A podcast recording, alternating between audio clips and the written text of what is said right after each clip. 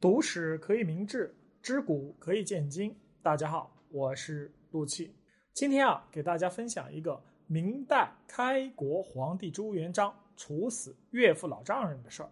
要说这世界上啊，难怪古代呢，人人都向往那至高无上的这个皇帝宝座啊，不仅是因为啊，可以享受到荣华富贵、无尽的尊荣，更是因为啊，掌握了。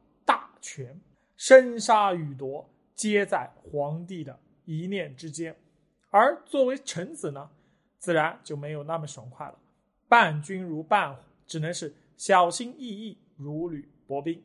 要是遇上的是李世民这样大度宽和的君主还好，但是呢，如果遇上了朱元璋这样多疑残忍，小命能不能保得住，还是二话。众所周知啊，朱元璋疑心病非常重。在登上皇位、稳固江山之后呢，就翻脸无情，将一批开国功臣问罪的问罪、判刑的判刑，其中呢有相当一部分被罢官原贬，还有一部分呢直接处死。而胡惟庸案和南狱案呢，更是牵连甚广，数万人死于非命。在被朱元璋处死的众多功臣之中啊，有一位身份特殊。他呢，不仅是开国功臣，还是朱元璋的岳父胡美。胡美原名胡廷瑞，他呢是因为这个朱元璋呢叫字国瑞啊，所以为了避其名讳，便改名为胡美。元朝末年呢，政治黑暗，官府啊腐败，社会动荡，百姓是民不聊生。这时候呢，一些人揭竿而起。发动了起义运动，后来呢，胡美的老乡陈友谅成了其中一支起义军的领袖，于是呢，胡美便前去投奔了他。乱世时期啊，我们知道谁不想趁此机会建功立业呢？因此啊，胡美在战场上十分拼命，立下了赫赫战功，并且得到了陈友谅的重视，成为了他的得力干将。陈友谅率领这支起义军四处征战，所向披靡。后来还杀了天完皇帝徐寿辉，推翻了天完政权，自立为帝，并且啊，他还对自己的部下也进行了大肆封赏。而胡美呢，则被封为江西行省丞相，负责镇守农兴地区。要说啊，陈友谅这个时候呢，真是风光无限。然而没多久，便遭到了来自朱元璋的重击。朱元璋率领的起义军与其啊是敌对关系，经过多次作战，终于啊是这个大败陈友谅军队，获得了胜利。而胡美驻守的农兴地区呢，也陷入了围困之中。幸运的是啊，朱元璋对胡美颇有些赏识，因此特意派人劝降他。胡美见大势已去，便同意了招降。但是他提出了一个要求，称自己愿意接受招降，但是他手下的兵不能散。他还要继续带领自己原来的军队。朱元璋本就是一个多疑的人，一听胡美这个要求啊，心中顿时打翻了五味瓶，暗骂胡美是不识好歹，不愿接受他提出的这个要求。后来呢，经过刘伯温好一番劝说，仔细是分析利弊，朱元璋才勉强同意了这个要求。但是心中啊，终究是留下了一个疙瘩。朱元璋的疑虑啊是有道理的。胡美投降之后啊，他的手下并不都愿意归顺朱元璋。其中啊，这个简康泰、这个同简康泰和这个平章祝中国啊啊，这个后来反叛，并且攻陷了洪都。但是螳臂挡车，并不能阻止朱元璋统一天下的大事。这两个叛贼的叛乱呢，迅速被徐达平定。康泰是胡美的亲外甥，看在这个关系下呢，朱元璋为了收买人心，免其一死。胡美本人呢，虽然有条件的归顺了朱元璋，但是被招降后啊，并没有反叛之心。再加上朱元璋法外开，饶恕了他外甥的性命，更加是感恩戴德，成为朱元璋麾下的一员得力大将，跟随朱元璋一起征战四方，先后灭掉了自己的老东家陈友谅之子陈理。以及张士诚、封国珍等几大势力，可以说是立功无数。但是呢，朱元璋登上皇位之后啊，为了巩固统治，拉近与手下之间的关系啊，使他们更加效忠于大门。他呢，不仅对这些手下进行了封赏，还纳了好一些人的女儿为妃。其中呢，拉拢胡美也是朱元璋的重头戏。在朱元璋的众多嫔妃中啊，就有胡美的女儿，并且呢，胡氏还很受朱元璋的宠爱。在女儿成为皇帝的后妃之后啊，胡美也顺理成章的成为大明国丈之一。胡美啊，她本身就是战功赫赫，加上她如今又多了一重国丈的身份，因此朱元璋对其是颇为重视，不仅将她封为豫章侯，还对其大加夸赞，称她是可以和。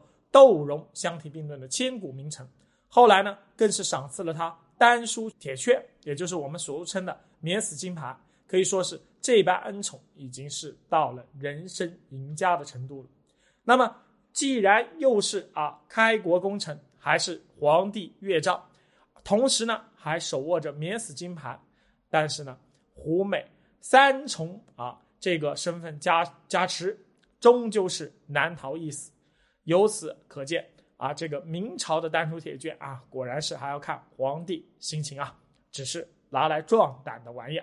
公元一三八四年啊，胡美被朱元璋啊赐予自尽啊，而他的家人们也被朱元璋下令处死。此事一出啊，引的是朝堂上下人心惶惶，纷纷猜测他们啊究竟是犯了什么样的罪行，才落得如此下场。令人不可思议的是啊。朱元璋并没有立即说明他们是因何而获罪，胡美之死啊，就这样成了一个谜题，众人议论纷纷，却没有一个人敢亲自讯问朱元璋。直到几年后啊，在朱元璋处理李善长之时，才对此事加以解释。史书记载，美英啊长女为贵妃啊，携其子婿入乱宫禁，失爵啊。原来当时胡美啊。